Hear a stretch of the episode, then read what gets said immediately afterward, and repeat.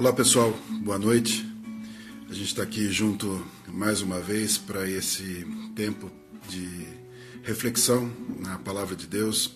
Um tempo breve, nós temos aqui no máximo 15 minutos, mas um tempo precioso para a gente falar sobre a verdade do reino, compartilhar a verdade do reino. E eu quero convidar você não só a estar tá ouvindo, me acompanhando nesses próximos minutos, mas que também você convide alguém Convido alguém para estar junto com a gente nesse instante, que é um instante precioso, é um instante especial, que Deus tem com certeza algo para falar na sua vida. Que você olhe para esse momento agora como um momento de paz, um momento de, do mover de Deus, do agir de Deus na sua vida. Você possa ouvir esse tempo, estar conosco nesse tempo, mas também compartilhar a palavra de Deus com outras pessoas.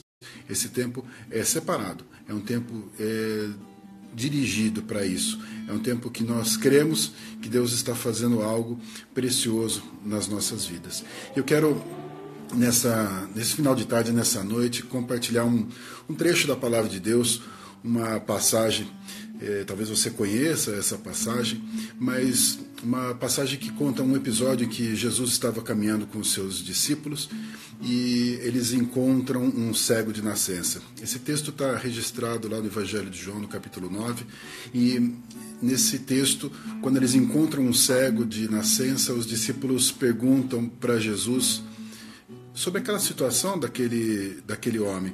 Perguntam é, se ele tinha pecado ou se os pais dele pais dele tinham pecado para que ele nascesse naquela condição, para que ele nascesse cego.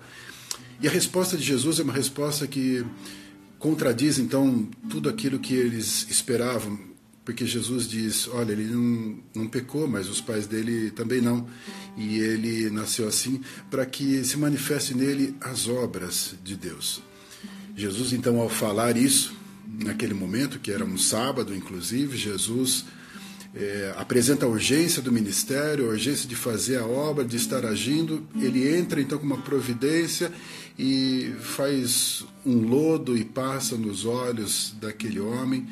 Envia aquele homem a um tanque para que ele lavasse então os olhos e conta para nós a palavra que aquele homem então volta vendo, volta enxergando. E é interessante que aquele homem não tinha uma familiaridade com Jesus, ele não sabia quem era Jesus, e Jesus manifestou então o favor dele sobre a vida daquele homem, de uma forma surpreendente. E aquilo causou tanto impacto que as pessoas começaram a questionar é, realmente o que tinha acontecido. E os vizinhos então falavam: Mas é, esse está enxergando agora não é aquele vizinho que mendigava, aquele que era cego? e eles queriam entender o que estava acontecendo, porque era algo surpreendente que estava acontecendo naquele momento. E diz que, é, no meio dessa confusão, eles resolvem então pegar esse jovem e apresentar diante dos fariseus e perguntar para os fariseus: olha, olha o que aconteceu, esse, esse jovem aqui, esse homem aqui, ele era cego, agora ele está enxergando. E, os religiosos então começam a criticar o que tinha acontecido e começam a questionar aquele homem ao ponto de chamar até os pais daquele homem, daquele jovem, para tentar saber o que estava acontecendo. E começaram a acusar Jesus, então, dizendo: olha, ele deve ser um pecador, ele deve ser alguém que não tem parte com Deus para estar tá fazendo uma coisa dessa, principalmente num dia de hoje, como num dia de sábado. E aquele jovem, então, é, responde, né, mediante aquilo que tinha acontecido com ele, mediante aquilo que ele tinha experimentado, afinal de contas, ele era cego. Ele diz: Olha, eu não sei o que vocês estão dizendo, eu não sei se ele é pecador, se não é. Uma coisa eu posso dizer: eu era cego e agora eu vejo. Uma coisa eu posso dizer: a minha vida foi transformada. Uma coisa eu posso dizer: minha história foi transformada. Eu não sei o que vocês estão falando a respeito desse homem que é Jesus, mas eu posso dizer o que aconteceu comigo. E aí então aquele testemunho um testemunho que na verdade cala todos aqueles homens, porque o próprio argumento daquele homem era um argumento de quem dizia: Olha, o que está acontecendo comigo é uma benção. O que está acontecendo comigo é algo sobrenatural, é algo que vem de Deus. E pode ser que não seja no modelo de vocês, pode ser que não seja do jeito que vocês queriam, do jeito que vocês gostavam, do jeito que vocês acham que é certo, mas eu posso dizer: aconteceu comigo. Eu era cego e agora eu enxergo. E então, mais à frente, Jesus é confrontado a respeito dessa situação. Os religiosos cercam Jesus e tentam falar ainda com Jesus. E ele de uma forma muito sábia, mais uma vez, ele diz: Olha, eu vim para que os cegos enxerguem e para que aqueles que acham que vem alguma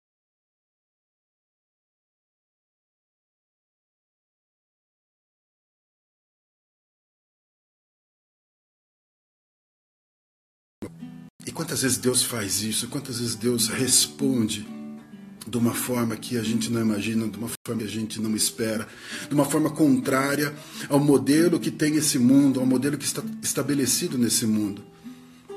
Nós somos surpreendidos por Deus. Eu quero falar rapidamente então com você sobre cinco ins de Deus. Ins no sentido de contrário, de contra, de negação. Cinco situações ou cinco manifestações do poder de Deus que vai contra tudo aquilo que a gente imagina, que a gente acha que é o certo, ou que as pessoas acham que é o certo. E o primeiro é que Deus sempre age no impossível. O primeiro in que eu quero falar com você é o impossível, porque realmente aquilo que nós muitas vezes estamos estabelecido como modelo, como aquilo que dá para fazer, aquilo que é certo, aquilo que a gente consegue resolver, quando Deus entra com uma providência, ele entra com uma providência no impossível. Ele trabalha numa causa que nós achamos que ela não tem solução. E quantas vezes ele está te convidando para que você olhe para sua causa que não tem solução, que você denomina como uma causa impossível, para que ele possa estar cuidando, para que ele possa estar tratando dessa causa, para que ele possa efetivamente estar manifestando a grandeza dele. Como disse Jesus naquela situação, a situação daquele jovem era uma situação difícil, era uma situação que ele era cego de nascença e os discípulos queriam saber quem era o responsável por tudo isso. Não tinha solução. Mas Jesus falou: na vida dele vai manifestar as obras de Deus, a situação dele, esse impossível. É nesse impossível que manifesta a obra de Deus. É nesse impossível que manifesta a grandeza de Deus. E o primeiro in que eu quero falar então com você é sobre esse impossível. Que você pode e deve apresentar diante do Senhor, porque Ele tem poder para mudar a sua história.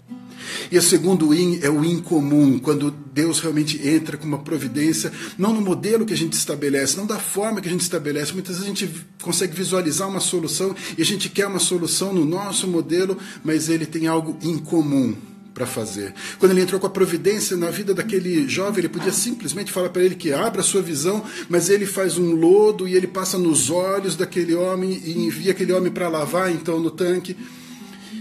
E é uma coisa incomum, e não era o modelo, não era a prática, mas eu quero dizer para você que aquilo que Deus quer fazer na sua vida nem sempre é no modelo que você imagina, que você conhece. O incomum de Deus, ele leva e você ao sobrenatural, leva e você num outro nível, leva e você a experimentar algo que ele tem para nós. Então, esse incomum de Deus, que não é o padrão, que não é o modelo, que não é o casual, muitas vezes é a solução realmente para a sua vida. Então não olhe para a sua história, para os modelos, não olhe para as estatísticas, para as formas como as pessoas agem e ache que Deus vai agir da mesma forma porque ele não está preso a isso. Ele não está preso ao comum, ele é um Deus que age no incomum. E o outro in que eu quero falar com você é o dos improváveis. Porque quando Jesus manifestou o seu poder ali, todos aqueles homens olhavam para Jesus, homens religiosos, e achavam: não, esse homem é um pecador. Não é provável que ele seja alguém vindo de Deus. Não é provável que ele esteja fazendo um milagre em nome de Deus. Ele está fazendo da forma diferente. Então, ele, essa pessoa, essa pessoa não é uma pessoa digna de confiança. E o que eu quero dizer para você é que Deus quer usar você mesmo que você tenha uma aparência de improvável, mesmo que você tenha uma história de improvável, mesmo que a sua vida não seja uma vida que até hoje foi uma vida extremamente exemplar, Deus quer trabalhar na sua vida, transformar a sua vida e usar você. Deus quer usar você, mesmo que para todo mundo você não seja aquela cara de pessoa que vai realmente ser usada por Deus, porque está baseado em modelos, em padrões. Deus age no improvável. Deus age naquilo que nem sempre é como as pessoas esperam. Através de pessoas, talvez pessoas como Pedro, talvez pessoas como Paulo, talvez pessoas como eu e você. E Deus quer usar a nossa vida, Deus quer fazer através da nossa vida, mesmo que não seja muito provável. Ele age no improvável. E o quarto in que eu quero falar com você é o irreparável. Porque muitas vezes nós olhamos para as coisas que não são justas e parece que não tem solução, que não tem uma reparação, não tem um conserto, não pode voltar atrás, mas o Senhor, quando entra com uma providência, ele muda. Muda os nossos sentimentos a respeito daquela situação, muda, ele converte situações, ele traz uma justiça onde nós achamos que a injustiça está estabelecida, porque ele é o Deus que age naquilo que nós achamos que é irreparável. Aquilo que já trouxe uma dor, que já trouxe um prejuízo, que já trouxe um sofrimento. Nós achamos que não tem mais o que fazer, que não tem mais solução. Ele tem solução para isso. Ele tem solução para aquilo que muitas vezes o inimigo colocou como ponto final. Aquilo que o inimigo anunciou como a última situação. Ele entra com uma providência para restaurar a vida daquele que estava morto há quatro dias. Ele age naquilo que parece irreparável. E o último in que eu quero falar com você é o infinito. Ou seja, aquilo que Deus tem para você não é algo limitado. Deus está chamando você para uma vida eterna com Ele, uma vida que não tem fim, uma vida de caminhada com Ele que inicia aqui e vai até toda a eternidade. E Ele não quer só uma linha reta com você, Ele não quer só uma continuidade com você. Essa, o infinito de Deus não é só no infinito nos dias, mas o infinito de profundidade.